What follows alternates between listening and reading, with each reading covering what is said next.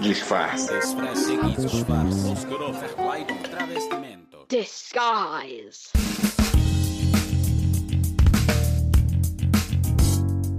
Oi, eu sou a Camila Cabete. Seja muito bem-vindo a um novo episódio, quer dizer, mini episódio do Disfarces Podcast. Mais um episódio sobre literatura. Senta que lá vem história.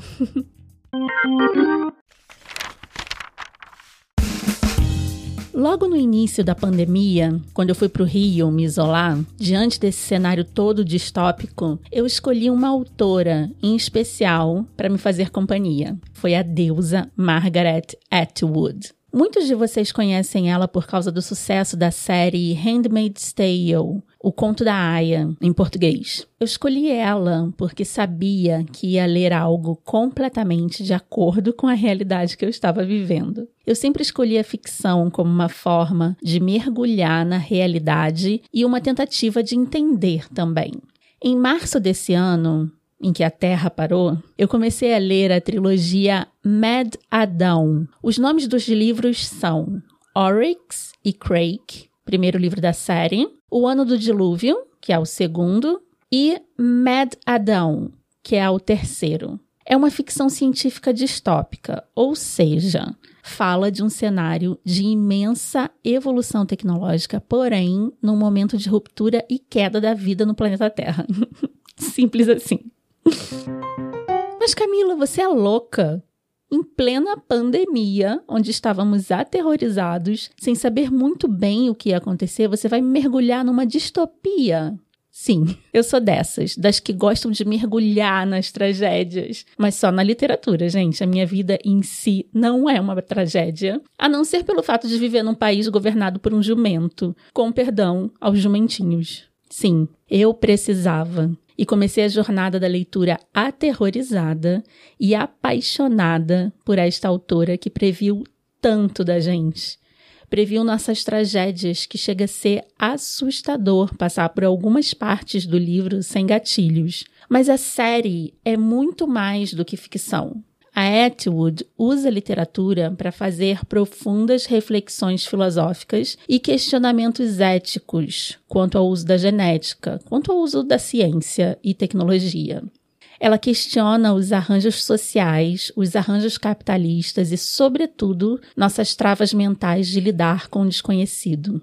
É uma trilogia tão importante e necessária que eu me questiono o motivo das pessoas não fazerem tanto alarde sobre esses livros. Ok, o conto da Aya, da mesma autora, é incrível. Mas acredite, a trilogia Mad Adão é muito mais profunda e complexa e brilhante. Eu também li o Testamentos, que é a continuação do Handmaid's Tale, e amei também. Mas, gente, Mad Adão. Sério, é muito incrível essa trilogia. Eu descobri depois que tem um álbum no Spotify com os cânticos dos jardineiros, que é um tipo de religião vegano ecológico que rola na trilogia e é fundamental na trama. Agora, a nossa capacidade de ler ficção científica e distopias está diretamente relacionada à nossa capacidade de reflexão da nossa realidade. Eu acho. Eu preciso tanto disso para seguir a vida. Vocês não fazem ideia. Eu tenho uma história engraçada com a Atwood. Em 2012, eu comecei a trabalhar na Kobo, Rakuten Kobo, uma loja de e-books que eu falei para vocês já em outros episódios, canadense. E em 2013 eu fui para Toronto a trabalho, me reunir com a equipe teve um evento na empresa que chamamos de Kobo in Conversation. Vocês podem achar no YouTube, tem vários episódios. O Kobo in Conversation da semana seria com uma tal de Margaret Atwood. Eu nunca tinha ouvido falar nela, mas eu percebi que tinha uma grande comoção na empresa com os meus colegas. Estavam excitadíssimos pelo fato dela estar nos visitando. Eu assisti ela falando justamente sobre o último livro da série que estava sendo lançado, o Mad Adão. E ela falava que se baseou na Bíblia para fazer essa trilogia. Pasmem, é uma trilogia baseada nas histórias do Velho Testamento. Sim. Na entrevista, ela fez várias brincadeiras sobre um possível apocalipse zumbi. Enfim, eu senti que eu tinha algo de mim ali Ou seria o oposto? Eu era parte da criação mental dela. Afinal, ela já era uma escritora renomada no mundo. Mas eu, na minha infantilidade intelectual latino-americana, nunca tinha ouvido falar. Eu vou deixar o link dessa entrevista maravilhosa no nosso site para vocês comprovarem o que eu digo. É mais uma deusa encarnada, mais uma mulher que me sinto lisonjeada de ter pisado no mesmo planeta em que vivo. Fora que ela é uma fofa. Logo depois dessa visita, eu li Handmaid's Tale, conto da Aya. E aí foi um caminho sem volta, gente. Desde 2013. O que eu quero nesses mini episódios é fazer com que se sintam instigados a descobrir novas categorias de literatura e novos autores, que provavelmente na sua correria capitalista de ler o que precisa ler, provavelmente não pararia para prestar atenção. O que mais me fascina na ficção científica é que nunca é só uma historinha de ficção científica. A coisa sempre envereda para um questionamento da nossa existência, sabe? Se não for para mergulhar fundo nessa vida, eu nem teria nascido. Não existo para ficar nas superfícies. E no finalzinho desse ano macabro, eu tive o prazer de ler pela primeira vez a Úrsula K. Le Guin, ou Le Guin, o livro A Curva do Sonho também me pegou de jeito. Um livro pequeno, com uma capa linda de uma editora brasileira, mas uma mulher que passei a seguir e admirar. Esse livro conta sobre um cara que tem a capacidade de mudar a realidade com os sonhos dele. Bom, isso é tudo que eu devo falar, porque eu tenho medo de entregar antes que se surpreendam como eu me surpreendi. Eu, há muitos anos atrás, ouvia dizer que o Asimov era o cara da ficção científica. Eu li a trilogia Fundação, gostei muito. Ela, inclusive, é baseada na ascensão e queda do Império Romano. Mas, sem querer cuspir no prato que eu comi, Leia essas mulheres que eu falei hoje aqui para vocês e você vai me dizer se eu tenho razão em questionar o sentido de o cara.